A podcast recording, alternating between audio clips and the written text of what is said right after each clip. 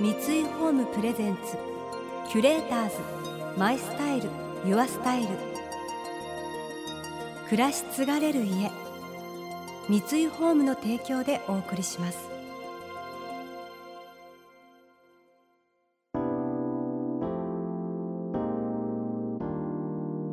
溢れる情報の中で確かな審美眼を持つキュレーターたちがランデブー。今日のキュレーターズは伊藤聖光です。星野概念です。想像力を刺激する異なる二人のケミストリー。三井ホームプレゼンツキュレーターズ。マイスタイルユアスタイル。ナビゲーターは田中れなです。今日のキュレーターズは作家でクリエイターの伊藤聖光さんと精神科医でミュージシャンの星野概念さん。活字映像音楽舞台など多方面で活躍する伊藤さんと総合病院の精神科医として勤務する傍らクチロロのサポートメンバーなどの音楽活動も行うほか文筆家としても活躍する星野さん。今回はお二人それぞれの場所からリモートでの対談となります。実はお二人は月に一度ほぼ定期的に顔を合わせる間柄。一体どんな関係なのでしょうか？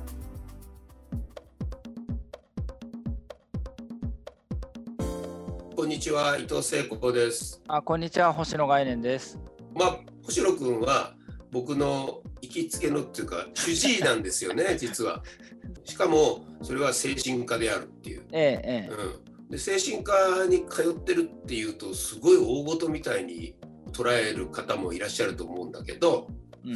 まあ、例えば落ち込みやすいとかなんかこう人に話しにくいことがあるとかってそんな時カウンセリングっていうものがまあありますよと。いう考えでいいのかな、ええ、そうですね。まあいろいろなことで、まあ、人って悩んだり不安になったりだとかするもんだと思うんですけど、うん、でそれを誰にも言えないとか言う人がいないとか、っていうのがかなり辛いことなんじゃないかなって思うんですよ。うん、例えばそれこそ行きつけのバーがあるとか、仲いい八百屋のおばちゃんがいるとかそういうのでもいいと思うんですけど、まあ、そういうのと並列で精神科とかカウンセリングとかで話をしに行くみたいな。そうなんですよね、まあ、僕も精神科で主治医がいるんですよっていうと一瞬え？っていう感じになりがちなんだけどまあ、もちろんいろんな精神的な病気で苦しんでいらっしゃる方もたくさん今いらっしゃるんだけどそのレベルから通常どうしてもイライラしちゃうとかどうしてもなんか物事を考えた時に悪い方に悪い方に考えちゃうとかそういうレベルまで実は精神科の領域なんだっていうことが分かるとすごくみんな楽になるのにね。そうですね例えば外来にいらっしゃる人でも恋愛相談の人とか 離婚問題を抱えていてこんなことを言われてイライラしているとか、うんとこういうことを弁護士さんに相談しようと思うみたいなことをお話しされに来る人とかって少なくないんですよ。で医療の場所で相談しても別に何も解決するわけじゃないんですよね。でもまだまとまってない考えとかを話して考えをまとめるお手伝いはできるので、うん、みんながみんないわゆる精神疾患の方だっていうわけでも実はないなって僕はその外来をやってて感じてるんですよね。まあ、ただ僕の場合は星野君はあの僕もやってる「クチロロ」っていうバンドの星野君はサポートギターなんだけどまあでもほぼメンバーと同じで、まあ、ライブとかレコーディングとかもよくやるから精神科の先生と普通は普段会わないよね。僕はちょっと変わってるんだよね。まあそうですね。まあ始まった時にリハーサルと本番だけでしかお会いしてなくてプライベートの話したりとかしないじゃないですか。俺俺はとにかくすぐどこの現場でもすぐ帰るからね。だから同じ現場にいるんだけど知らない人みたいな感じなんだよ。俺ねほんとせっかちなのよ。そうだからまあ現場で物理的な距離は近くなる時はあるけど、うん、初めは知らない人だったので始められたっていうのはあります。なるほどなるほど。まあ一応まああの聞いてる方に説明しておくと、まあ僕もまあ過去にそういうパニック障害があったりうつ病があったりまあしてるから、なんとなく自分の精神にはちょっと自覚的なとこあって。そういう精神的な状態ではないけどでも自分でなんか明らかに行き詰まっている、えー、と誰かに相談したいな本当はなってカウンセリングもしたいなでもどこに行ったらいいのか全く分かんないなって思った時にあそうだ星野君がいるじゃないかっていう。でまあリハーサルだライブか。ライブのあの時に申し込んだらじゃあ一度来てみますかっていうことで、まあ、行かせてもらうことになったんだけど仕事での行き詰まりとかどうしても人に怒っちゃうんだとか、えーあるいはどうしても人が言うことを自分を悪く思ってんじゃないかなと思っちゃうんだっていうことをまあ星野君に、まあ、ざっくばらんにどういうもんかねって言ってまあ1ヶ月のうさを晴らして帰るっていう。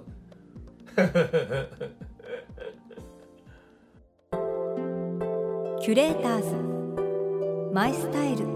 ユアスタイル。田中れながナビゲートしています。東京 FM キュレーターズ。今日のキュレーターズは作家でクリエイターの伊藤聖光さんと精神科医でミュージシャンの星野概念さん。音楽を一緒に奏でながらも主治医と患者という関係のお二人。怪我をしたら外科に行くような単純さで辛いなら精神科へ行こうというメッセージも発信しています。そこで実際に診察室でどんなことが行われているのかさらには今心が少しモヤモヤしているとか不安を抱えている方に向けて自分でできるプチアドバイスも伺いましたえ例えばどういうし心理療法があるんですか？例えば代表的なものは。まあい今一番ポピュラーなのは認知行動療法っていうまあその物事の認知考え方とかを再検討したりだとか行動をまずしやってみて気持ちがどう変わるかやってみましょうみたいなのが認知行動療法なんですけど。例えばさ僕もすごくあることが気になってものすごく落ち込んでるとししてだけど、まあ、星野君に言われて、まあ、じゃあ何に落ち込んでいるか書いてくださいって言って、まあ、箇条書きにして。その中で実際に自分が今困って怒ってることは何ですかって箇条書きにしてそうすると実際に怒ってもいないことを心配してんのよね人ってね。例えば、まあ、僕今病院移ったばっかりなんですけど、なんか周りから歓迎されてないんじゃないかなとかそういうのが不安だなって初め思ってるとするじゃないですか。でもそのことずっと考えてるとそういえばあの人がなんかしかめ面をしていたぞみたいな。あれなんか本当に歓迎されてないのかもってどんどん膨らんでって最終的には歓迎されてないに違いない新しく来た自分を歓迎してくれないあの人たちなんてすごいひどい人じゃないかみたいな感じで どんどんあの自分の中で悪循環して架空の物語を進めちゃってる時とかって意外と多くてでそれを改めて考えて現実的なことですかとかそういう状況にいるお友達がいたら何てアドバイスしてあげられますかとかっていうような話をしながらちょっとずつ状況を客観視していくような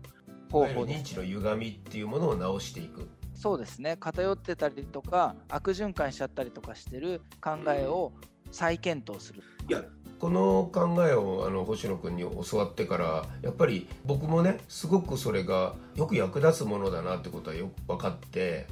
書き出すってすごいことだなと思って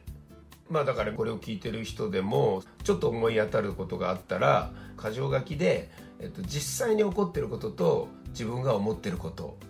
っていうのを書き出してみるっていうのすごい大事だよね。そうですね。書いてみるっていうのはやっぱり頭の中をこう見える化するみたいなことなんで外在化とか言いますけど頭の中でぐるぐる考えてると水に浮かんでる物体みたいな感じでいくつか浮いてる物体がどう並んでるのかとかが分かんないんですけど、それを書きながら紙に置いていくとあこういうものがあるからこういう順序で自分は考えてたのかとか俯瞰してみるみたいなことかもしれないね。そうですねはいね。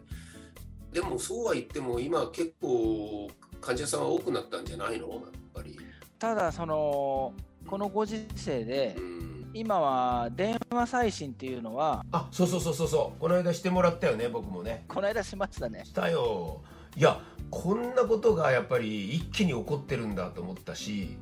で、まあ、今みたいなもんよね。こうやって喋って、まあ、これもオンラインでやってるわけだけど。これでいいじゃんね。これだって相手が映るし。日々の相談とかだったらこういうのでやれるとは思いますね、うん、あとはでもやっぱり実際会うのとリモートだと話を聞く側からすると感じられるものがやっぱりちょっと情報量が減るんですよね。なんだろう言葉にならないんですけど、うん、なんだかその雰囲気とか気みたいなものとかが感じられる情報量がちょっと減るんで。やっぱりそうなんだ、まあ、要するにあの映ってない足先の動きとかね。あれ？今日靴下が随分よれてるなとかって。そういうことでも何かヒントがある場合があるってことだよね。だからまあ状況が落ち着いたらまあ来ていただく形に皆さんした方がいいのかなとは思いますけど、キュレーターズマイスタイルユアスタイル。